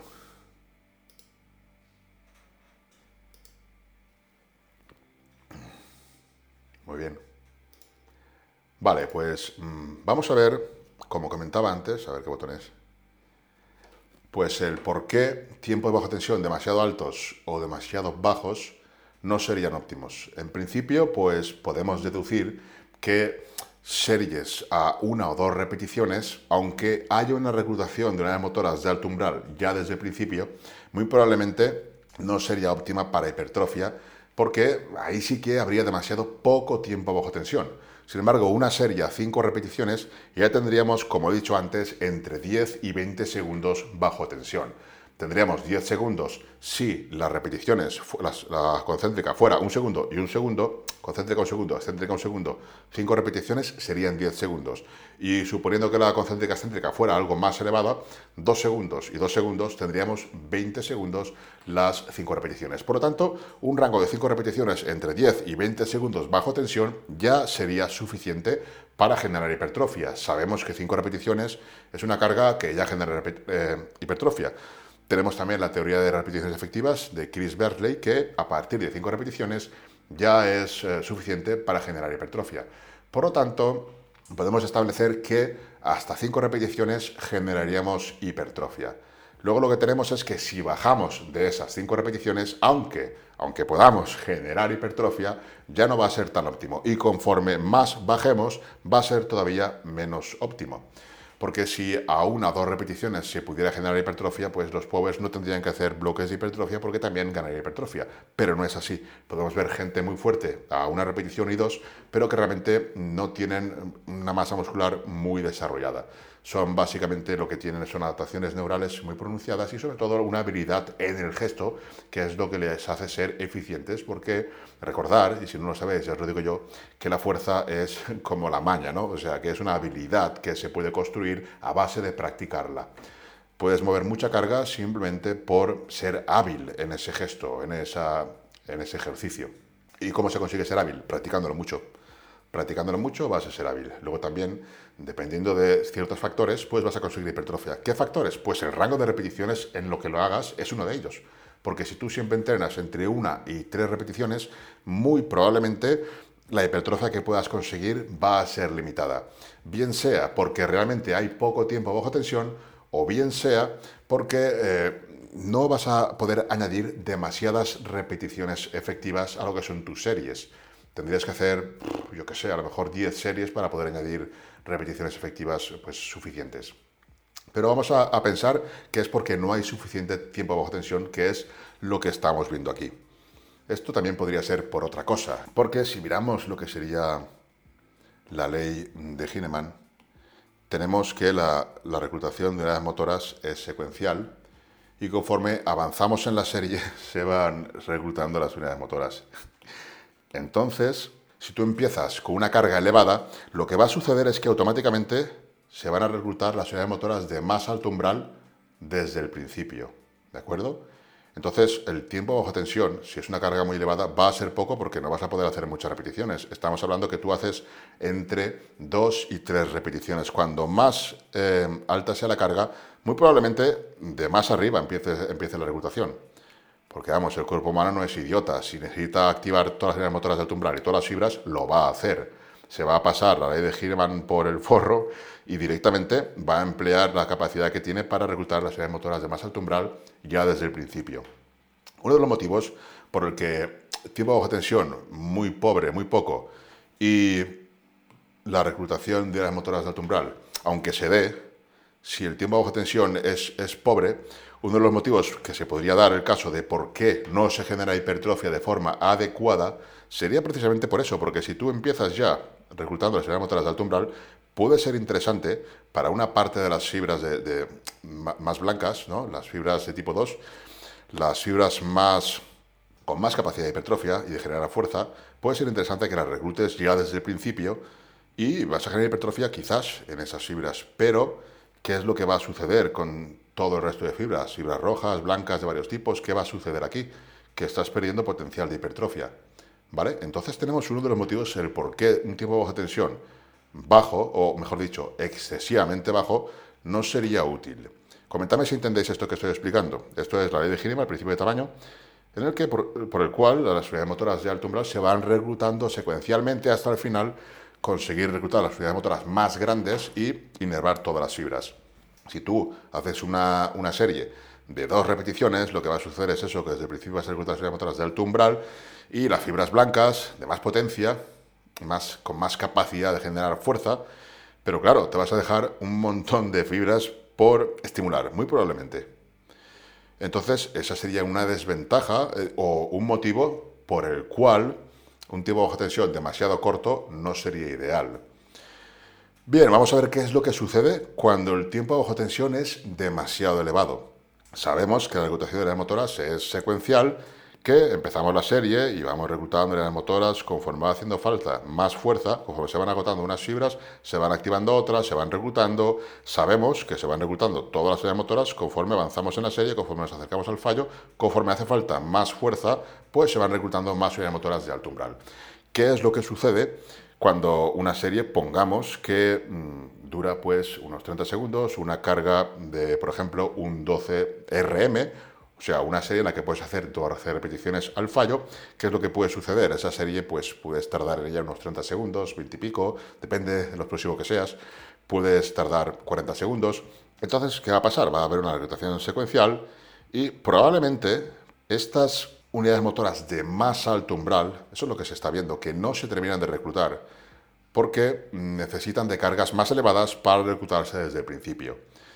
Pero claro, se han reclutado bastante. Una serie en la que vamos a 12 repeticiones, se ha reclutado mucha unidades motoras de umbral, has inervado muchas fibras, estimulado muchas fibras y por lo tanto es una serie, digamos, efectiva para hipertrofia. Quizás para fuerza a cargas bajas lo que te interese sea reclutar estas unidades motoras de alto umbral que son las que más capacidad de inervar fibras blancas, las capacidad de más generar fuerza, y te interesa reclutarlas desde el principio. Entonces tú ganas fuerza porque haces repeticiones pocas, una o dos, o sea, trabajas con cargas muy elevadas, trabajas esta zona y ganas fuerza, pero te pierdes gran parte de aquí. Y sin embargo, si tú haces una serie de 12 repeticiones, pues probablemente estas últimas no las llegues a reclutar. ¿Es interesante hacer series de 5? Puede serlo, puede serlo porque probablemente empieces desde aquí y llegues más arriba. ¿Pero por qué llegas más arriba? Hasta ahora lo que se dice es que llega más arriba porque son cargas más elevadas. Pero quizás no es solamente por eso. O sea, realmente, ¿por qué llegas hasta arriba? ¿Porque son cargas más elevadas? Y ya está. Solamente por eso tendrá que haber otro porqué. O sea, a nivel fisiológico tendrá que haber un porqué. Pues probablemente sea porque cuando tú empiezas una serie con un tiempo bajo tensión que va a ser muy elevado, lo que sucede es esto. Tú empiezas la reclutación y va reclutando unidades motoras de alto umbral de forma secuencial. Lo que sucede es que como la reclutación es tan lenta, es tan lenta porque la serie es muy larga, la carga es muy ligera, ya pasas aquí, son 30 repeticiones, a lo mejor llegas a 40 y a partir de aquí ya hay una fatiga neural muy elevada. ¿Qué es lo que va a suceder? Que esa fatiga neural va a impedir que termines de reclutar más unidades motoras de alto umbral. ¿De acuerdo? Entonces, por ese motivo, demasiado tiempo bajo tensión no es bueno, no es óptimo. Pero no es porque por el tiempo en sí, sino porque la fatiga neural te va a impedir que haya una reclutación óptima de las unidades motoras de alto umbral. Si no hay una reclutación óptima de las unidades motoras, no va a poder haber tensión mecánica en todas las fibras de tipo 2 y por lo tanto pues no vas a generar la hipertrofia que podrías si la reclutación fuera lo más óptima posible. Probablemente esto no se pueda dar hasta el final, desde el principio hasta el final, probablemente. Por eso mm, se está viendo que para reclutar estas unidades motoras de más alto umbral, es necesario cargas elevadas que probablemente lo que suceda es que pase esto. Empiezas ya desde aquí y consigas reclutar todas las unidades motoras de alto umbral porque no hay fatiga neural. Si tú una serie va a 12 repeticiones, probablemente lo que suceda es esto, la fatiga neural va aumentando, tú vas reclutando, va aumentando y probablemente en esta zona, probablemente, aproximadamente esto es un ejemplo, pues probablemente aquí ya no haya una buena reclutación por la fatiga a nivel neural. De ahí que series demasiado cortas no sean óptimas, series demasiado cortas, perdón, tiempo bajo tensión demasiado cortos no sean óptimos porque muy probablemente lo que suceda es que se recluten las motoras de alto umbral desde el principio, pero no haya tensión mecánica que durante todo, vamos, en todas las fibras, solamente una reclutación muy alta, muy poco tiempo bajo tensión, por lo tanto, poca tensión mecánica al final, y aunque se recluten todas las fibras, pues el estímulo se dará sobre las fibras eh, motoras más grandes, que inervan a, fibras mucho más grandes de tipo 2, con potencial de hipertrofia, pero sobre todo lo que se mejora es la capacidad de fuerza, la capacidad de que esta zona de las motoras la reclutes cuanto antes. Eso es lo que mejoras cuando trabajas a bajas repeticiones. Y esa capacidad de reclutación es lo que te hace ser más eficiente, porque cada vez es más, más fácil reclutar esas unidades motoras de alto umbral. Y probablemente lo que sucede con, tiempo bajo tensión demasiado elevado es que empezamos la serie, vamos bien, pero la fatiga neural se va acumulando y llega un punto en que la reclutación de motoras pues ya no va a ser posible debido a la fatiga neural de tanto tiempo pues eh, estimulando, reclutando, pues llega un punto que no, que no se puede más, aparte de, de la energía, los fatos energéticos, que también hay un límite de uso. Entonces, pero bueno, básicamente a nivel neural esto es lo que muy posiblemente pase. Te digo, no estoy seguro, pero esa es al menos mi teoría de lo que pienso y ya cada uno pues puede sacar sus conclusiones. Seguramente sean más cosas, pero esa podría ser una de ellas. Y por eso no hay que irse a los extremos, no es necesario hacer series en las que, en las que tengamos 80 em, segundos bajo tensión, ni tampoco series en menos de 10 segundos bajo tensión. Esto más o menos eh, es lo que pasa cuando hacemos, por ejemplo, eh, micropausas o mm, cuando hacemos, por ejemplo, demasiadas bajadas de peso, ese tipo de técnicas, ¿no? Tu primera serie, cuando tú vas a un RIR cero, estás, por ejemplo, aquí y luego cuando continúas, ya no, no, es posible reclutar esas unidades motoras de masa umbral, ¿vale? Hay fatiga neural, entonces el estímulo que reciben las fibras no es igual. No es igual de eficiente todo el estímulo de la primera serie que el estímulo de las segundas, de las bajadas de peso o de las micropausas. Por eso, cuando digo que yo no cuento eh, esas bajadas de peso o esas series, no las cuento como repeticiones efectivas, pero sí las cuento como serie. O sea, una bajada de peso sí la contaría como media serie, pero las repeticiones efectivas que yo hiciera en esa bajada de peso no las contaría como eh, repeticiones efectivas, porque ya no son iguales, no pueden ser iguales porque hay fatiga neural y la reclutación no es igual, el estímulo tampoco es igual. Hay más estímulo, pero también más fatiga. Hay que encontrar una balanza donde se pueda ver qué es lo que conviene en según qué casos y también tener en cuenta las adaptaciones individuales de cada persona. Mm, por ejemplo, si tú siempre trabajas o desde hace mucho tiempo trabajas añadiendo alguna micropausa, alguna drop set, muy probablemente tengas capacidad de, mm, de, soportar mucha más fatiga neural que otra persona que nunca lo hace. No sé si habréis entrenado alguno. Yo, por ejemplo, sí que lo he hecho muchas veces. Entrenar con alguien que no está acostumbrado a ese tipo de entrenos y no puede acabar el entreno. A mitad del entreno eh, está cao a nivel neural. Sin embargo, pues a mí no me supone ningún problema, ni mi compañero de entreno tampoco, ni ah, cuando entrena alguien todo style, pues tampoco, porque se adapta. Por eso digo siempre en todas las rutinas, mucho cuidado, empezar con un volumen bajo y muy poco a poco podréis añadir micropausas, bajadas de peso, que es añadir más volumen de entrenamiento, más tensión mecánica, pero controlando la recuperación, ¿vale? Porque no sirve de nada pasarse con lo que sería el estímulo, eh, con lo que sería la fatiga, porque no va a haber una recuperación óptima. Comentadme por ahí si lo entendéis, comentadme qué os ha parecido, si surgen dudas del tema, comentadlas ahora por si puedo aclararlas y esto es lo que sería la clase de hoy, espero que os haya gustado. Como digo, comentadme dudas, tarda unos segundos en aparecer por ahí, así que ¿qué conclusiones habéis sacado de aquí? ¿Habéis entendido que no hay cosas malas ni buenas, sino que es depende de lo que hagas y saber sobre todo el por qué o qué produce cada una de las cosas? Correcto. Es como que poco tiempo no se alcanza a sentir el esfuerzo interno y mucho tiempo te provoca fatiga neural. sí, es lo que estamos hablando. En cuanto a la reclutación, pues mm, poco tiempo puede que no sea útil porque no hay suficiente tensión mecánica y mucho tiempo mm, va a producir demasiada fatiga neural, muy probablemente.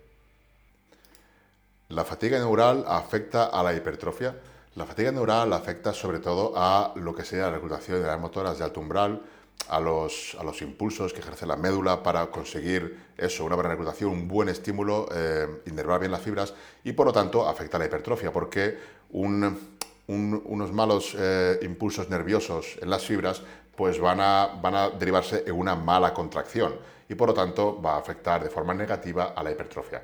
Pero la fatiga neural eh, tenéis que tener en cuenta que es intrasesión, sobre todo intrasesión. Eso también lo tendríamos que ver aparte porque la gente está muy equivocada con esto. La fatiga neural se da sobre todo intrasesión. O sea, ¿qué quiere decir con esto? Tú haces una serie y si es una serie muy demandante, vas a generar una fatiga neural que te va a, costar de recuperar X minutos y aunque te recuperes casi por completo, siempre será casi por completo porque tu capacidad de aplicar fuerza va a descender intrasesión.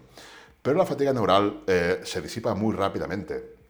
O sea, tú puedes generar una fatiga neural muy brutal durante la sesión, pero a, la hora de terminar la sesión, y te hablo de hora, no es más, te pegas una ducha y tal, y ya no tienes esa fatiga neural.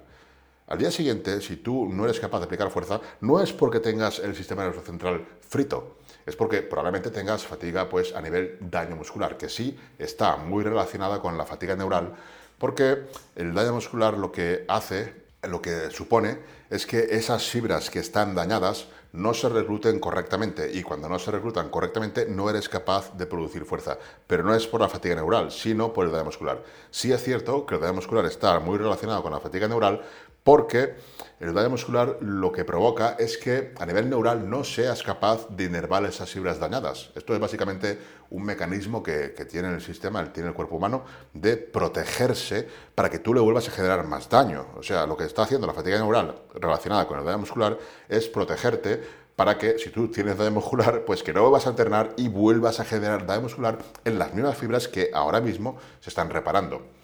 Entonces, mm, de ahí ese tipo de fatiga neural. Pero la fatiga neural como tal, tú la tienes intrasesión, durante el entreno. Al terminar el entreno, en un par de horas, ya no tienes esa fatiga neural. Ahora bien, si tú has generado un daño muscular excesivo del que no te puedes recuperar, sí que va a afectar a nivel neural, mermando las capacidades, pero solamente por eso, para que tú no inerves esas fibras de nuevo y no les generes más daño. No lo sé. Mm, lo que sí que está claro es que cuando más adaptado estás a esa fatiga neural, pues eh, menos tendrás. O sea, no es una persona que está adaptada a entrenar a altas repeticiones que una persona que no está adaptada. Si tú estás adaptado a entrenar a altas repeticiones, vas a tardar más en tener esa fatiga neural que otra persona que no está adaptada, muy probablemente, pues mucho antes va a tener esa fatiga neural y mucho antes va a ser, va a ser incapaz de producir fuerza, producir contracciones correctamente. Muy bien, José, me alegro. Sería un buen tema, ¿vale? Esto es, eh, aquí hay mucho que hablar porque es algo muy individual. La recuperación es muy individual y va a depender de muchos factores. Va a depender de muchos factores. Esto no lo, no lo hablé hace un par de semanas. Yo creo que sí, pero bueno, se puede repetir porque también hay muchísimo que decir sobre esto. Es lo que hablamos, ¿vale? La recuperación es muy individual, muy individual. La fatiga que tolera cada uno es muy individual. Incluso entre una misma persona eh, puede haber épocas que toleres más fatiga o menos. El cansancio, el superávit calórico o no va a depender, va a afectar mucho a lo que sería la recuperación individual de cada uno. Tony, clases sobre hipertrofia mediada por estiramiento, dada principalmente por la titina, pero sobre todo qué músculos o ejercicios se activan por estiramiento y cuáles por contracción. Eso es muy interesante. De hecho, esto no da para una clase, esto da para un curso. Tengo previsto Mm, probablemente hacer un curso sobre esto, ¿vale? Cada músculo tiene un tipo de fibras y unas fibras se estimulan mejor trabajando más en acortamiento o en estiramiento. Esto va a depender mucho del tipo de músculo. Eh, cada entrenador tiene sus preferencias, ¿no? Algunos eh, se basan sobre todo en biomecánica, otros se basan en el tipo de fibras, que eso ya hablaremos de ello, y otros se basan también en cómo están los sarcómeros de las fibras. Eso es interesante porque dependiendo de cómo estén construidos, cómo estén formados, será más interesante trabajar en estiramiento o en acortamiento. Normalmente en estiramiento va a tener ventajas casi siempre, pero hay algunos grupos que van bien en acortamiento. Por ejemplo, el cuádriceps, los músculos del cuádriceps tienen las fibras, los sarcómeros muy estirados y trabajan bien en cualquier rango, ya sea en acortamiento o en estiramiento. Lo ideal al final es que tú eh, puedas eh, generar tensión en todo el rango articular, ¿vale? Eso sería lo ideal.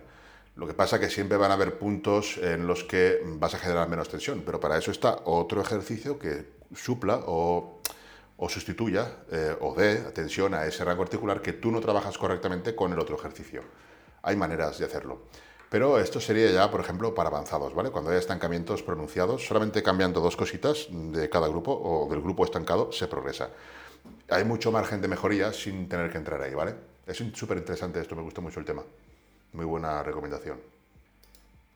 Mi primer ejercicio es un básico a 5 repes pesado, pero en cada serie dura aproximadamente 10 segundos en acabar las 5 repeticiones. Mi segundo ejercicio es de 8 repes con 10% menos que el primero. ¿Cuál sería su opinión? Podría estar bien, está, podría estar bien. Sí, siempre que, que trabajes cerca del fallo y evidentemente si tú en el primer ejercicio haces 5 repeticiones, en el segundo ejercicio no puedes hacer más a no ser que le bajes la carga. A mí, viéndolo así, me parece que mm, bajas muy poca carga para las repeticiones que subes, pero si tú tienes un buen estímulo, llegas al fallo, pues, pues estaría bien. Lo importante es, en cuanto a hipertrofia, acercarse al fallo, que no en cuanto a fuerza. En cuanto a fuerza, es, buscamos adaptaciones distintas. No necesitamos esta reclutación de una de motoras secuencial, sino que puede ser más explosiva. De hecho, nos interesa que sea explosiva para que sea cada vez más eficiente a la hora de de construir lo que sería pues, hipertrofia. Me gustaría una clase sobre ejercicio excéntrico puro y combinado.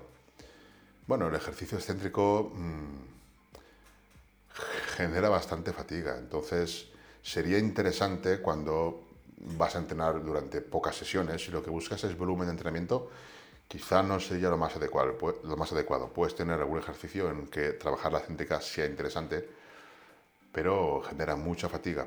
La hipertrofia mm, se da por estiramiento y es, la tensión mecánica es más pasiva, ¿vale? Eh, ten en cuenta que en, la fase excéntrica se puede tolerar mucha más carga porque entran ahí todos los tejidos pasivos eh, generando fuerza. No es una contracción como tal o, o parte de la fuerza no está provocada por la contracción como tal, como si sucede en la fase concéntrica. En cuanto a hipertrofia, el ejercicio excéntrico y el ejercicio concéntrico, aunque sea diferente la hipertrofia, en la fase excéntrica la hipertrofia es más medida por el estiramiento, se va a dar más por el alargamiento del sarcómero, que tiene un nombre en inglés, en español no sé cuál es, y en inglés no lo recuerdo. Se va a dar más la hipertrofia por el alargamiento del sarcómero y en la fase concéntrica se va a dar más la hipertrofia por grosor de la fibra, ¿no? de la miofibrila. Y eh, aunque sea diferente, lo que es la hipertrofia total va a ser la misma. Hay estudios e investigaciones que comparan entrenamiento únicamente excéntrico con entrenamiento únicamente concéntrico y lo que ven es que la hipertrofia total, aunque sea distinta, la hipertrofia total es exactamente la misma. Puede ser interesante que alguien use un entrenamiento más concéntrico o más excéntrico cuando, por ejemplo, siempre realizas un ejercicio de una manera. Por ejemplo, cuando tú te estancas a nivel de hipertrofia, estoy hablando, en un ejercicio, simplemente con que cambies eh, la, la cadencia ya cambia todo. O sea, ya estás generando hipertrofia de otra manera, estimulando de una manera a la que no estás adaptado y hay potencial de hipertrofia. Si tú, por ejemplo, siempre haces un ejercicio enfatizando la fase concéntrica y nunca la excéntrica, si tú notas que no te crece ese músculo en concreto y ves que ese ejercicio te está fallando, puedes enfatizar mucho más la excéntrica y probablemente consigas hipertrofia mediada por el estiramiento, mediada por lo que sería el alargamiento del sarcómero, hipertrofia longitud derivada de eh, lo que serían las contracciones excéntricas. Sería una manera de progresar sin ni siquiera tener que cambiar de ejercicio. Bueno chicos, muchas gracias a todos. Esto ya lo he comentado muchas veces. Lo importante es acercarse al fallo, ¿vale? Esto también da para una clase entera. Tengo una de dos horas explicando esto con evidencia y diciendo el por qué no es ni interesante ni útil y sobre todo lo recomendable sería que pudieras controlar la fatiga para que nunca te hiciera falta. Si te hace falta y sabes por qué la haces, sí podría ser útil. Pero lo interesante sería que no hiciera falta, ¿vale? Porque cuando uno necesita una descarga, muy probablemente lleve tiempo ya sin tener adaptaciones positivas porque se está pasando con lo que sería volumen, la intensidad, no hay una buena recuperación. Entonces, lo interesante sería que no hiciera falta. Pero si hace falta, pues hacerla. Lo interesante sería planificar para que no hiciera falta, pero en caso de que haga falta sí es necesaria. Lo que no es útil ni sirve de nada es cada cuatro semanas o cada seis o cada ocho o cada doce o cada dieciséis me da exactamente igual cuántas semanas hacer una descarga. Eso no es útil. O como llevas ocho semanas con esta rutina, vale, vamos a hacer una semana de descarga y cambiamos de rutina. Esto es una es una gilipollez sin sentido, porque tú llevas ocho semanas con, una rutina, estás empezando a adaptarte a esa rutina a las ocho semanas y lo que te hacen es que mm, estés una semana de descarga donde apenas hay estímulo y luego cambias de rutina. ¿Qué es lo que sucede realmente cuando haces eso? Lo que sucede realmente es que después de las ocho semanas, cuando tú empezabas a adaptarte a la rutina, empezabas a tener mm, eh, ganancias de masa muscular, empezabas a, poder recuperarte mejor y poder añadir más volumen, estamos una semana en descarga con el volumen a la mitad o la intensidad todavía peor a la mitad o las dos cosas, que eso ya sería peor todavía, y luego empezamos con otra rutina. ¿Qué pasa? Que perdemos esa semana en descarga porque no hay volumen, no hay suficiente estímulo y es probablemente de mantenimiento, y luego empezamos con otra rutina, con lo cual vamos a estar unas semanas adaptándonos a ella sin obtener ganancias, o sea que el desastre es eh, bastante grande, ¿vale? Es una costumbre de muchos entrenadores, pero no tiene ni, lógica, ni tiene un sentido, ni tiene absolutamente nada. Sin embargo, si realmente hay mucha fatiga acumulada, pues sí que se puede hacer una descarga y sobre todo la fatiga suele ser a nivel tendinoso y articular. Pues chicos, vamos despidiéndonos, comentadme lo que queráis.